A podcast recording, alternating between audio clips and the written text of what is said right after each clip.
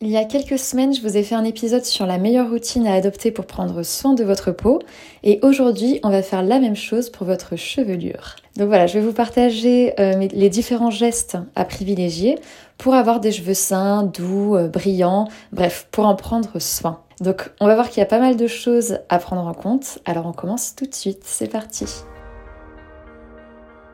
Bonjour à tous et bienvenue sur mon podcast Le bien-être personnalisé. Je suis Isabelle et je vous donne les clés pour vous sentir bien au quotidien par des petits gestes simples et hyper accessibles pour faire de votre corps un véritable allié pour toute la vie.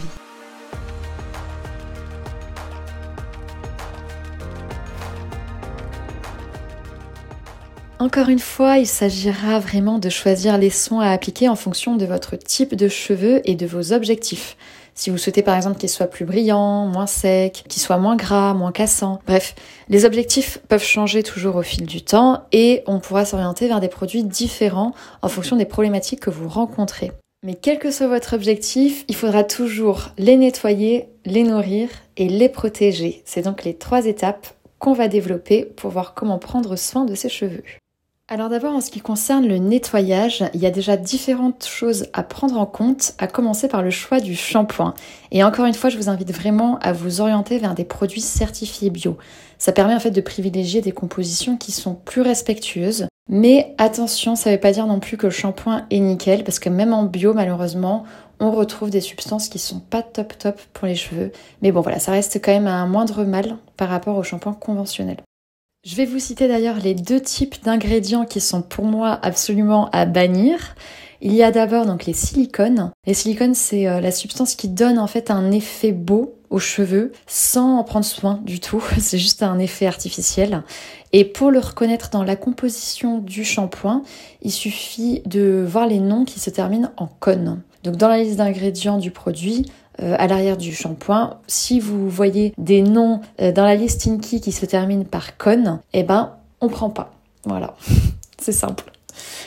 Euh, le deuxième type d'ingrédients, c'est les sulfates. Donc eux, en fait, ils donnent une texture agréable au shampoing. Ils ont vraiment un pouvoir moussant, mais en fait, ils sont hyper agressifs et ils peuvent être irritants pour le cuir chevelu et pour les cheveux. Donc là, c'est facile aussi à retrouver dans la liste d'ingrédients. C'est sous la dénomination sodium laurette sulfate sodium lauryl sulfate. Et en plus, on le voit directement dans les listes d'ingrédients parce qu'ils sont souvent présents en grande quantité, donc ils sont souvent en deuxième ou troisième position. Donc il suffit encore une fois de retourner le shampoing, de lire la liste, et si vous voyez sodium laurette sulfate ou sodium lauryl sulfate, on prend pas non plus. Et alors là, bon courage parce que c'est vraiment présent dans 90% des shampoings quoi. Mais pour vous rassurer, on peut trouver dans les supermarchés des shampoings qui n'ont pas de sulfate. Donc euh, regardez bien et faites au mieux avec ce que vous avez. Et d'ailleurs, c'est pareil pour les shampoings solides. Hein. On peut aussi retrouver des sulfates et des silicones. Donc c'est pas parce que le shampoing est solide qu'il est forcément mieux pour nos cheveux. Et encore une fois, c'est la même chose pour les après-shampoings, les masques et tout ça, tout ce que vous pouvez utiliser, que ce soit pour votre peau ou pour vos cheveux. Je vous conseille toujours de faire attention à ce que vous utilisez aux compositions et de vous orienter au maximum vers le bio parce que ça limite la casse quand même. Après, il faut quand même noter que si vous avez l'habitude d'utiliser des shampoings qui ont des silicones, il y aura sûrement une période de transition, d'adaptation. Parce qu'en fait, les cheveux sont habitués à avoir des silicones qui vont donner cet effet beau. Donc quand on n'en met plus, le cheveu revient à son état naturel et on peut être déçu du résultat dans un premier temps parce qu'ils peuvent être plus difficiles à démêler, euh, plus difficiles à coiffer, ils vont être moins bien disciplinés finalement. Mais gardez en tête que c'est toujours un mal pour un bien, c'est beaucoup plus sain pour votre cheveu d'être traité et soigné avec des produits naturels. Euh, vous verrez d'ailleurs petit à petit qu'ils vont retrouver leur pleine santé.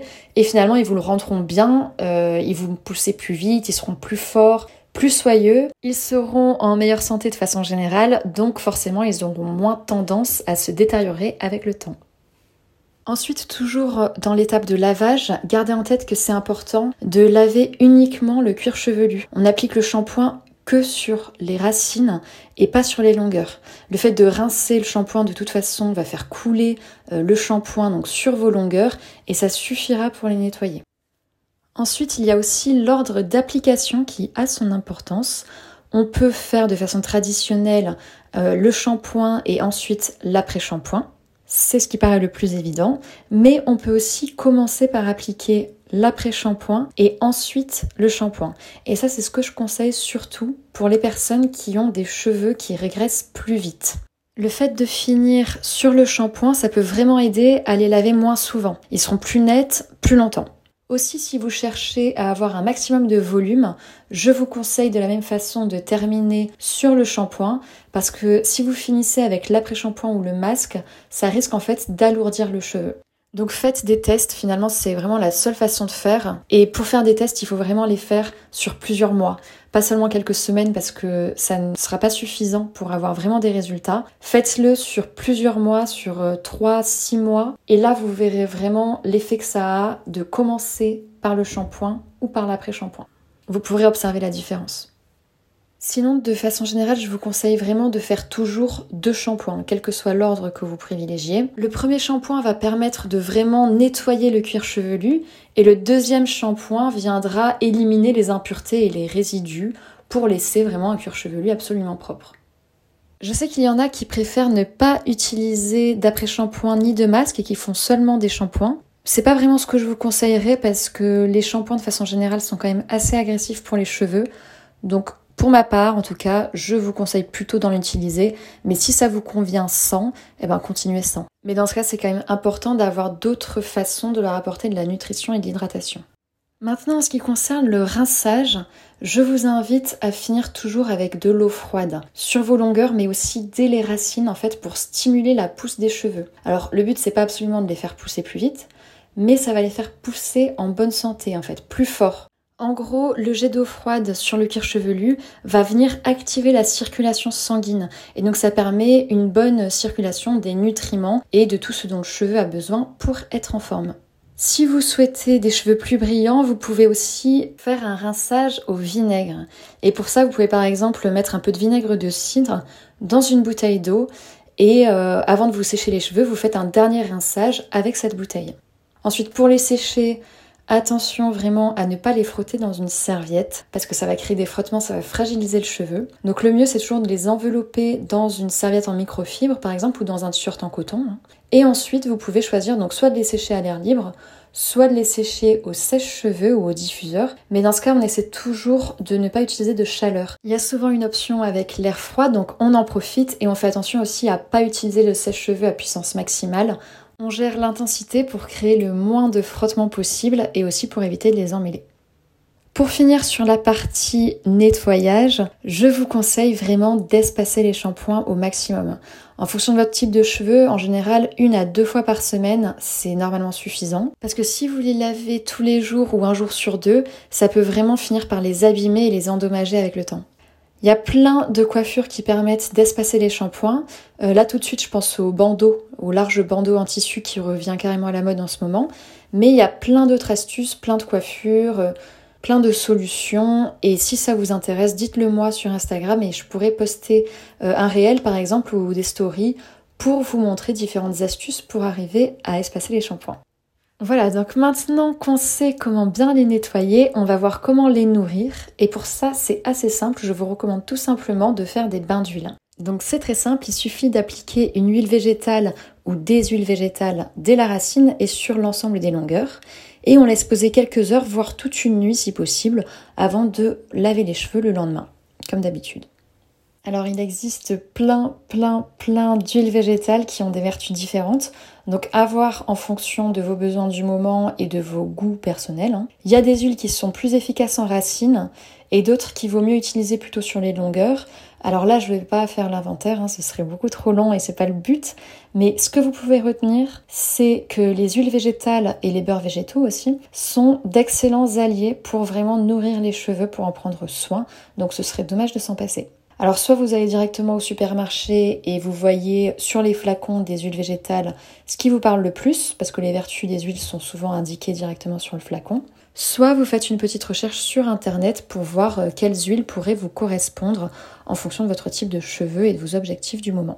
Encore une fois, lisez bien la liste d'ingrédients qu'il peut y avoir sur le flacon parce que l'idée c'est vraiment d'appliquer une huile pure et pas un espèce de mélange avec euh, un petit peu d'huile et plein d'autres substances qu'on ne connaît pas.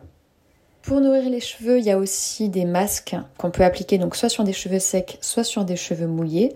Et l'idéal, c'est toujours de faire des recettes maison parce qu'on sait exactement ce qu'il y a dedans. Il y en a qui sont vraiment faciles à faire d'ailleurs, mais on peut aussi euh, choisir des produits qui sont directement prêts à l'emploi.